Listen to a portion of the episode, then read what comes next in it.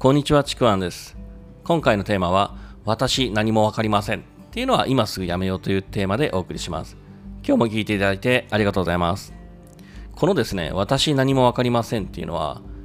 例えばですね、初めて出会うものだったりとか、もう初めての経験で、その時ね、知らないこととか聞いたことがないっていうのは、まあ当然、いろいろとわからないのが当然なんですよね。で、別にそこはそんなに問題ではないんですよね。ただ問題なのは、その時に取る行動、それがすごく大事だっていうこと。もしですね、あの自分自身が少しでも今のところからですね、成長しようというふうに思うんであれば、この時の行動をですね、ちょっと気にかけてほしいなというふうに思います。この行動をいかんで、致命的な結果につながるっていうこともぜひですね、覚えてほしいなというふうに思います。で、冒頭で伝えたように、本当にわからないっていうのは、まあ、まず、それはしょうがないんですね。でも、わからないっていうことを自分で認識した後に、どうするかっていうのがすごく重要です。でこの時になんか致命的な行動をして、そしてそれを改めないままで、そのままで自分の望むね、行動というかまあ結果につながった人っていうのはもう皆無だと思うんですよ。まあ、改めた人はちゃんと望む結果につながるとは思うんですよ。それを気づかないとか、気づいても改めないってなると、まあ、本当にですね、あの望むものは得られないというふうに思ってもいいと思います。で、これどういうことかっていうと、まあ、例えばですね、わからないことを知ろうとするとき、まあ、誰かに聞くっていうのはもちろんあると思うんですよね。で、その時に、これ聞き方というかですね、あのー、まあ、何もわからないので教えてください。まあ、そういうふうなね、ニュアンスで聞かれることっていうのもあるんですけども、あのー、ちなみに僕聞かれる側で、こういうふうに聞かれるとかなりげんなりします。あのー、まあ、聞くのはいいんですけどもね、あのその前に調べたのかな自分でっていうような、そんな聞き方なんですね。何もわからないのでって。で、これまあまたですね、まあ一見ですね、わからないことをま謙虚に認めて、それで質問してるっていうふうに捉えることもできなくはないんですけども、ただこの質問のですね、背景の行動で全然違ったものになるんですね。で、さっき僕言ったように、これ本当に調べたのかなっていうふうに思うんですけども、今の時代ですね、わからないことも調べようと思えば、かなりのことが調べられるんですよね。結構分かってくるんですけども。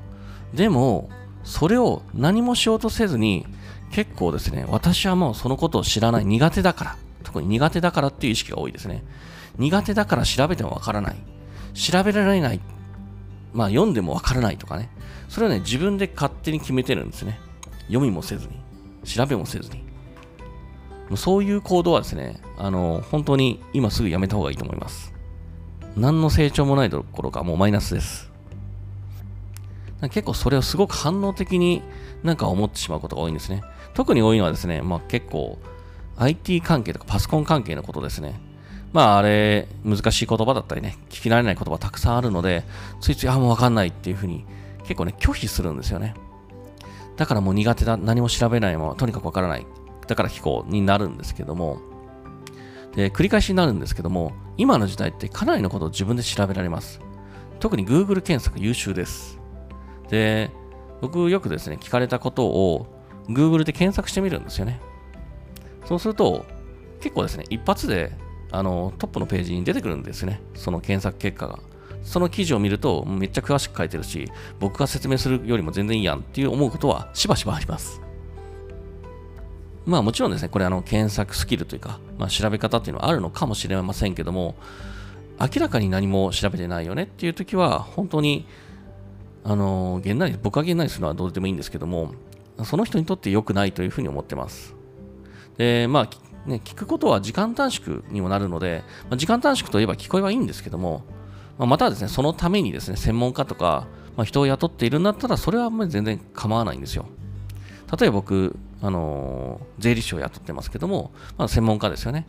税金関係とかね、よくわからないから、これどうなんですかって聞くことはもちろんあります。で、それなんでそういうふうにするかっていうと、僕別に、あの、税金関係に詳しくなりたくないし、まあ、詳しい方がいいんですけども、そこに別に何か求めてる、その道を求めてるわけでもないので、だから専門家を雇って時間短縮をしてるんですね。まあもちろんそれでも必要なことは自分でも調べますけども、ただですね、これ、これから成長したいとか、これから挑戦したい、自分があの入っていこうという分野、そういうふうに思ってる分野で、とにかくわかんないから人に聞けば人に聞けばいいやっていうふうにやっていると、これね、もう成長しないです。あの、結果が出ない。